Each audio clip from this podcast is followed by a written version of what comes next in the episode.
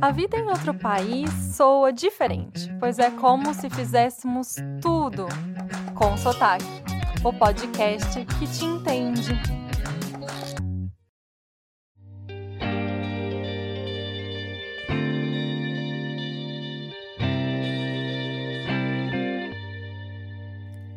Para esse episódio bônus, recebemos a Janaína Belling, que é especialista em linguística do português pela Universidade de Coimbra e mestre em linguística aplicada pela Unicamp. Mora em Portugal há dois anos e quando gravamos este episódio, o título do livro que ela está escrevendo era Não Venha para Portugal. Então vocês vão reparar que nós nos referimos ao livro com esse título mas, se você se interessar pela compra, e nós vamos falar um pouquinho disso no final, ela precisou atualizar o livro e então o nome é Crônicas de uma Brasileira numa Portugal Pandêmica. Bem-vinda, Janaína. É um prazer te receber. Estamos animadas com a conversa que a gente vai ter hoje aqui. Obrigada por participar. Obrigada, meninas. Animada tô eu também. Fico aí super à disposição, com o maior bom astral, para a gente conversar sobre esse tema tão legal que é sotaque, né? É verdade. E já para começar falando sobre sotaque, a gente tem uma pergunta para te fazer. De onde vem o teu sotaque? Talvez, vamos ver se vocês conseguem descobrir qual que é o meu sotaque, então, ou não, não dá para perceber ainda. Caminha de paulista. É isso mesmo, sou paulistana do Bexiga, italianoide. Olha, que legal! E nasceu e cresceu em São Paulo? Eu fiquei bom, é, a minha vida inteira ou no, na capital ou no interior, é verdade. Eu morei em outros estados também, tem histórias engraçadíssimas sobre isso principalmente por causa da influência, né, que a, esse bairro Bexiga tem ainda hoje, né, no imaginário cultural brasileiro como um entreposto assim cultural e artístico muito importante, né? São Paulo é um pouco isso, né? Como dizia o, o Mário de Andrade, né? A Pauliceia desvairada.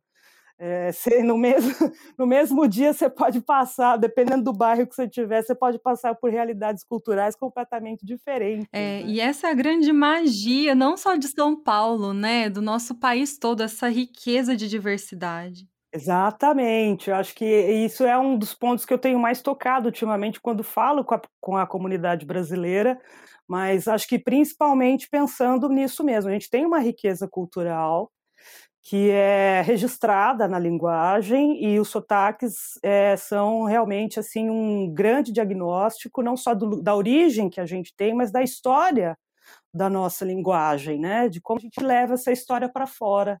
Bom, Janaína, então vamos conversar um pouquinho do seu livro, né? É, que você está escrevendo Não Venha para Portugal. E o título é muito. É uma provocação. É, né? Assim, como assim? Por que então desencorajar as pessoas? E que pesquisas são essas que você tem feito, né? De campo e que você tem conversado com amigos, conhecidos, enfim. Funcionou a estratégia que eu quis usar, porque eu trouxe uma estratégia da psicologia que é do impulso reverso né? Você fala para a criança assim, não leia aquele livro. Aí ela lê. Uhum. Sim, ela quer te contrariar, né? É, né? Então eu provoco mesmo, porque eu estou sabendo que ainda existe, né? Uma comunidade brasileira ainda muito presa às crenças dos padrões, né? Aquela história de língua irmã, né? As metáforas familiares são as mais engraçadas. O Mia Couto fala em pai tóxico, né? Então, os, os, os, sintomas da colonização como sintomas de um pai que bate nos filhos e, e essas coisas, né? O que, é aconteceu? Eu vim para Portugal fazer o meu doutorado, na época, interessada em, em, em uma coisa que ninguém conhecia aqui, que era chamada morfologia do gesto.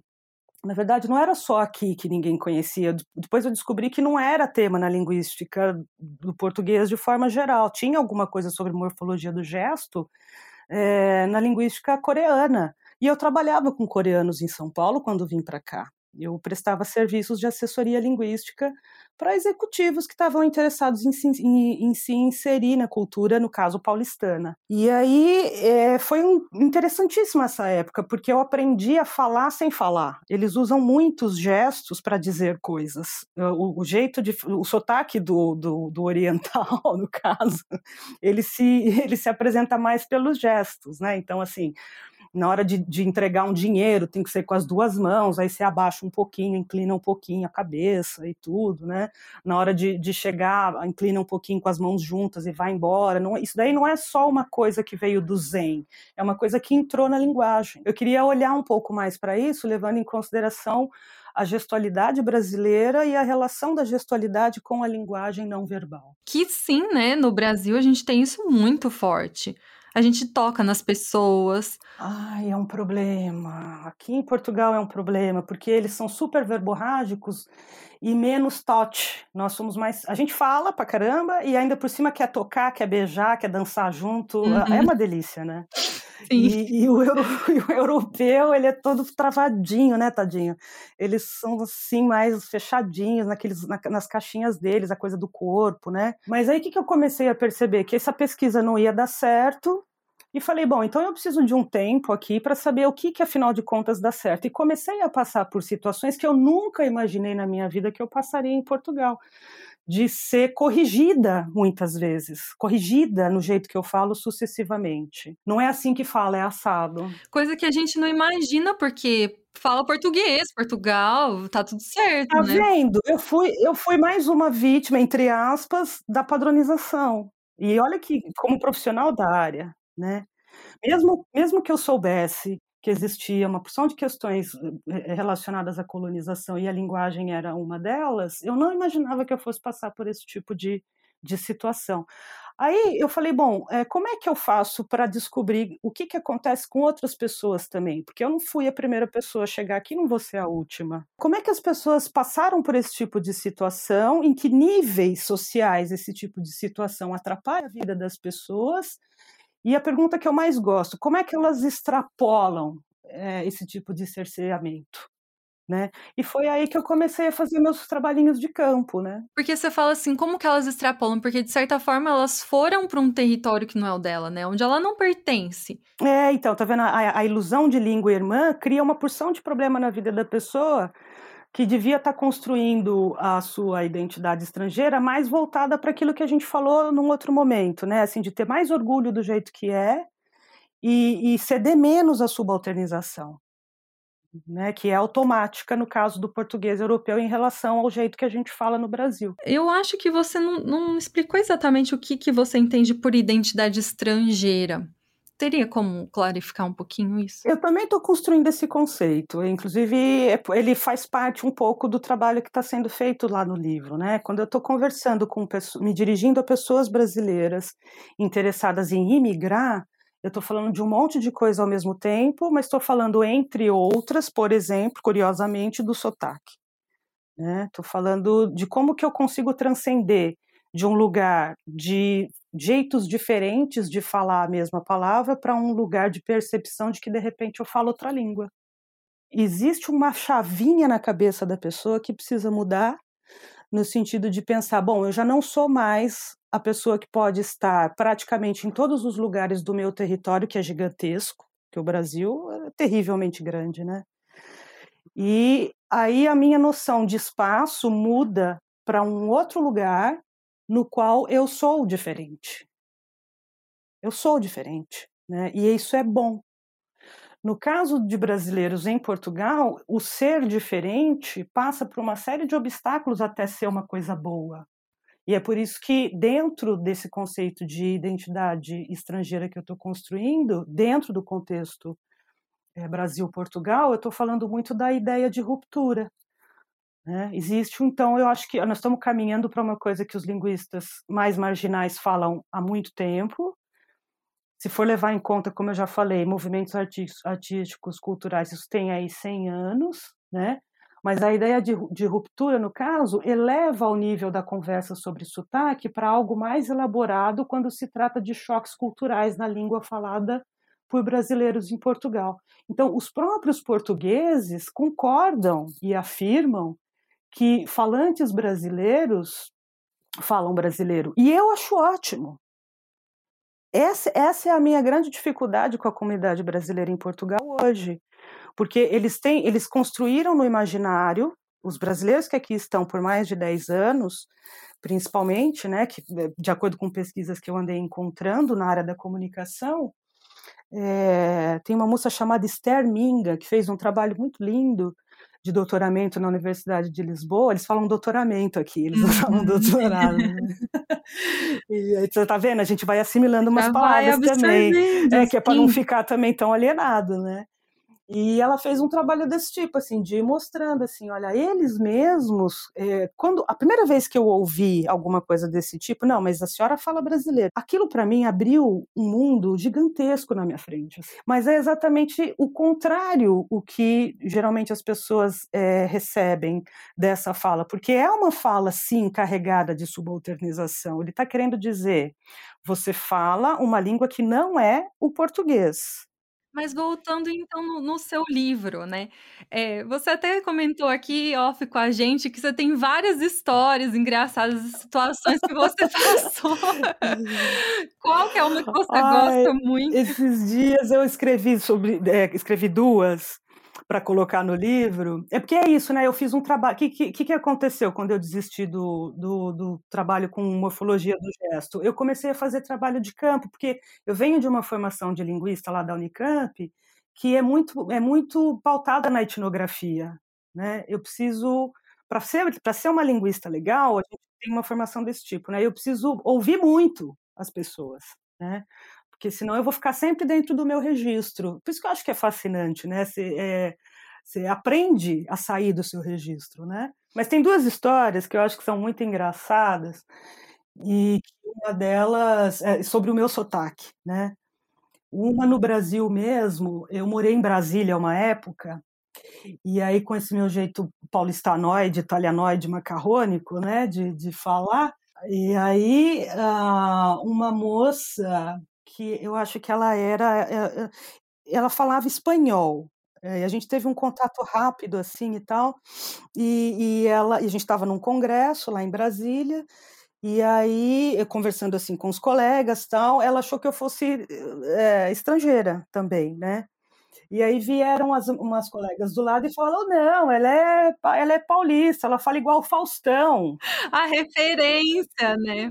A referência, olha de novo a comunicação, como tem um peso, né, na coisa do, do padrão e tal, né? E dali para frente eu fiquei sendo a, a irmã do Faustão. Hum. Né? Olha, imagina, não sei, vocês podem ver fotografia minha, gente, não tem nada a ver, o Faustão é branco e gordo e é de Ribeirão Preto. Eu não, eu não, eu não, não tem nada a ver com isso, né? Mas olha como marca a identidade, né? Marca, marca, porque é de onde você é, né? É, o jeito que você fala de onde você é. E se eu tivesse só entre brasilienses, que também tem uma mistura muito própria tal, e tinha muito carioca na época, tem muita gente do Rio que vai morar em Brasília, né? Aí era uma coisa, aí tudo bem, estamos, estamos todos em casa.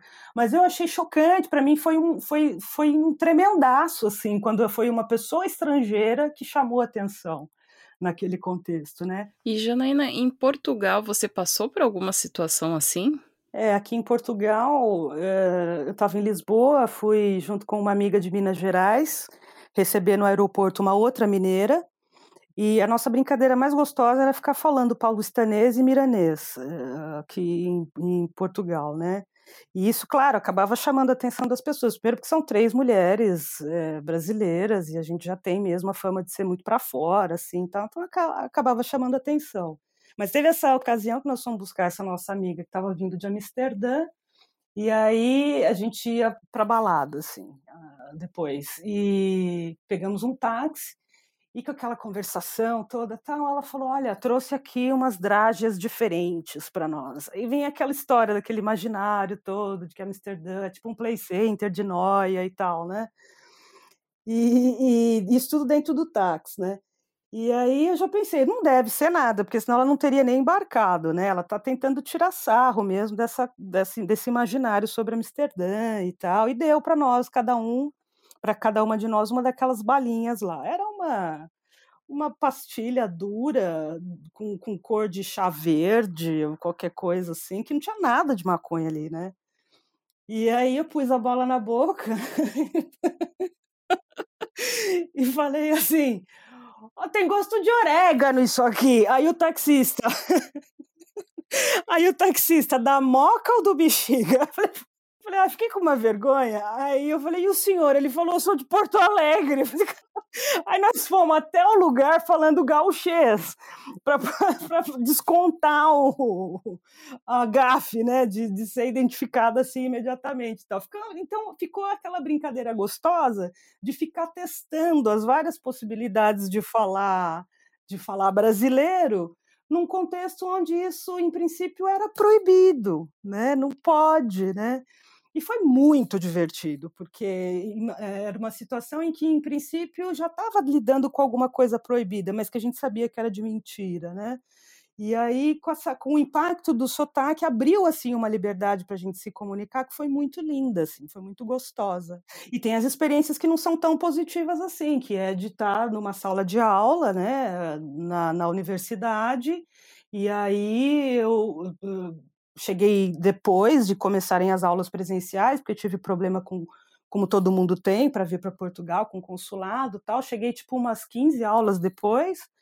E aí a professora querendo abrir espaço para eu poder falar, tal, e, e eu comecei a explicar minha, meu projeto na época, chamando a professora de você.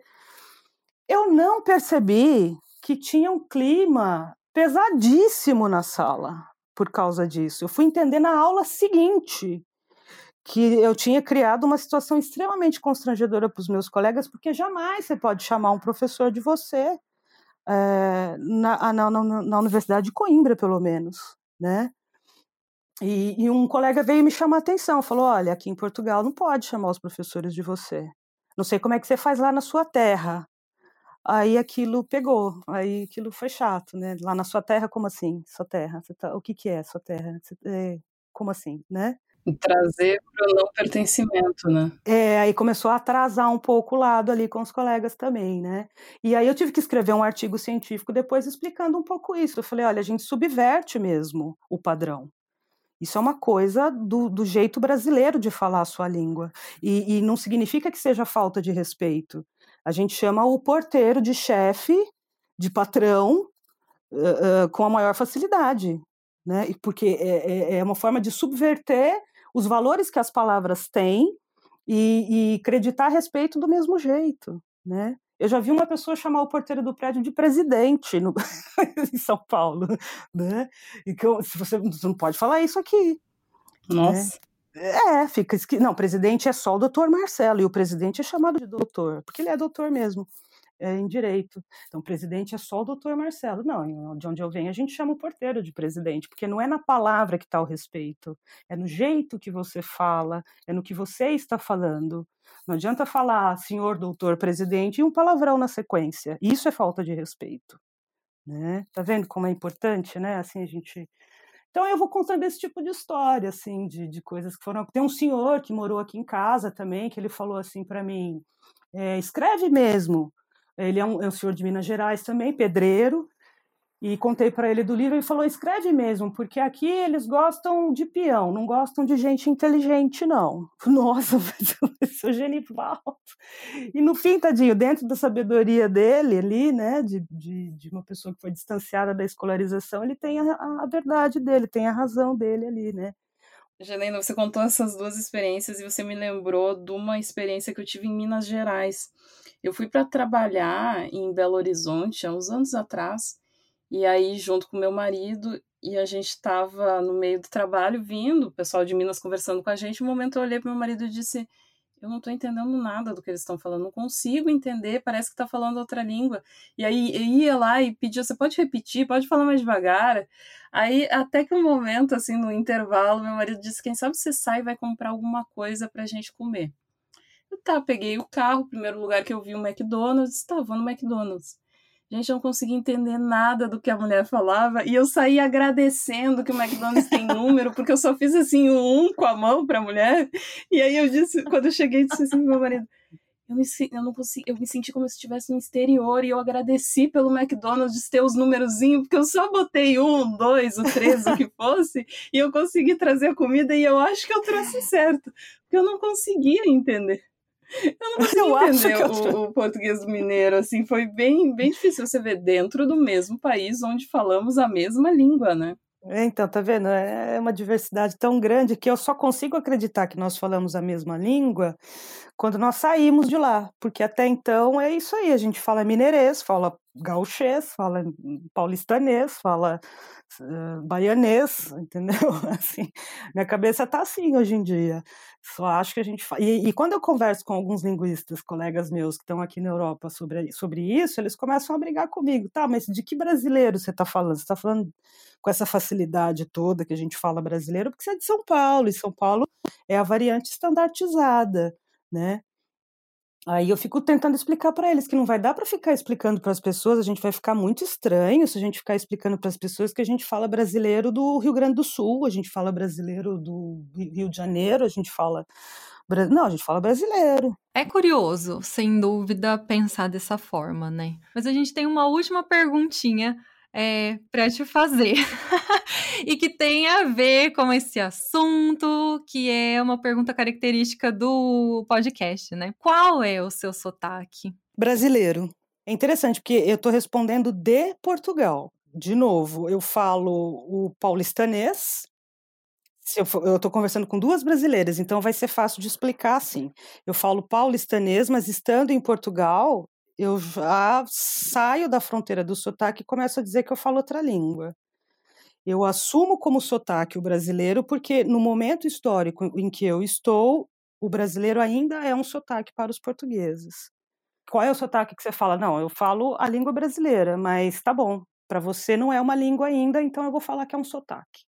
Eu falo brasileiro. E o que, que significa assumir esse brasileiro para você? Eu acho que é não ceder à subalternização, virar a mesa é, desse jogo, né? No lugar de me sujeitar à subalternização automática, apesar de todas as qualificações que eu tenho para fazer de Portugal um país melhor, porque no fundo o expatriado ele é essa pessoa, ele ele ele tem capacidade de ajudar o país a crescer. Né? Ele está vindo de uma situação em que ele está se desconstruindo para se construir de novo, a partir de uma outra realidade, e às vezes ele tem potencial para isso. Só que com a subalternização automática, cai tudo por terra. E pode cair muito mais do que um monte de papel. É autoestima, é, é ceder ao viralatismo, que é um problema sério da, da, da, do brasileiro, né? e que não é só em Portugal que vai acabar sendo um problema. Né? Então, por isso que eu, por isso que eu digo, não venha para Portugal para usar um estímulo contrário. Não, venha sim, mas venha preparado. Né? Venha consciente de que você tem uma riqueza cultural que se expressa a partir da língua, do jeito que você fala, que supera a subalternização e que mostra que você pode ser muito mais interessante do que alguém que faz parte de uma memória colonial, né, subalternizada. Legal. Bom, então, Janaína, como que o pessoal pode fazer para acessar o seu livro assim que ele estiver publicado? Então, o Não Venha para Portugal, antes de saber a verdade, tem um subtítulo. É, ele vai estar disponível para venda na Amazon. É um, um exemplar digital, é um livro eletrônico. A partir de maio de 2021. Aí todo mundo pode ir lá e encontrar e comprar normalmente. Muito né? bom, muito bom. Só uma última pergunta, Janaína. Quem quiser entrar em contato contigo, por onde pode fazer? Por um e-mail, um site? Qual o canal que você disponibiliza? Pode deixar meu e-mail, não tem problema nenhum. É janabelling.gmail.com